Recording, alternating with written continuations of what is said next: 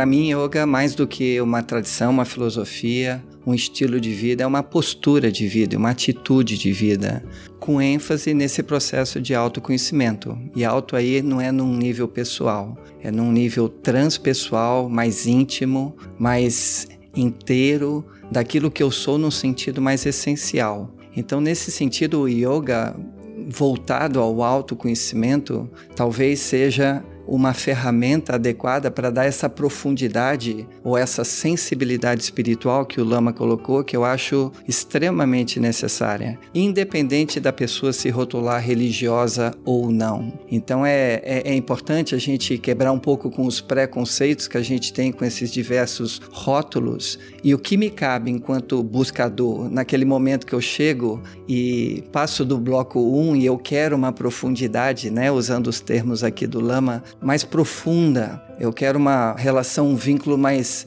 íntimo com o mistério, com a fonte, com a origem de onde veio. E não são perguntas rasas, buscando no raso alguma satisfação momentânea. São perguntas profundas que envolvem um caminho dedicado. Então, nesse sentido, eu vejo o yoga, compreendendo de novo o yoga como uma atitude, uma postura de vida, como uma ferramenta que me dá a habilidade de percorrer o mundo as diferentes tradições do mundo e buscar o yoga, no caso de Lao Tse, o yoga de Buda, o yoga de Patanjali, o yoga de Krishna, o yoga de Jesus, ou seja, o reflexo daquilo que em mim é a minha condição unigênita de filho pródigo, de uma busca, de uma sede que não está mais distraída com os estímulos do mundo, mas de uma sede que precisa, como Jesus bem falava, de água viva. Então é esse, essa é a minha relação com yoga, é a minha busca de um autoconhecimento para reconhecer-me no lugar antes dessa forma, desse rosto de Marco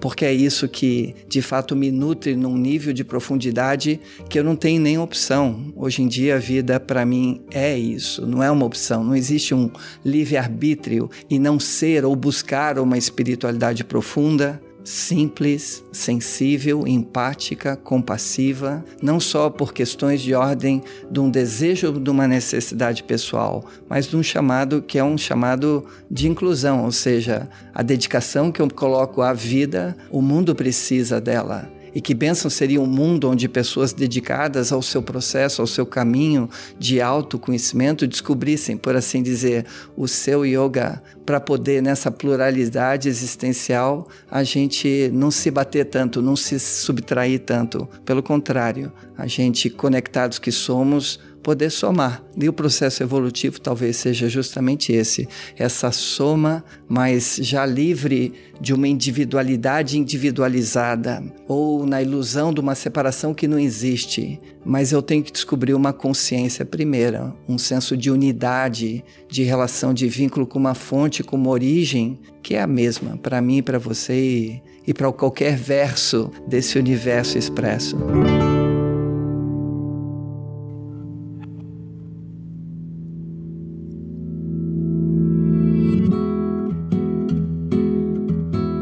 Você acabou de ouvir nossa pílula de sabedoria do podcast Todos os Caminhos. De segunda a sexta, você pode escutar nossas pílulas sempre pela manhã e aos sábados o episódio completo disponível no Globoplay e em todas as plataformas de áudio. Até a próxima!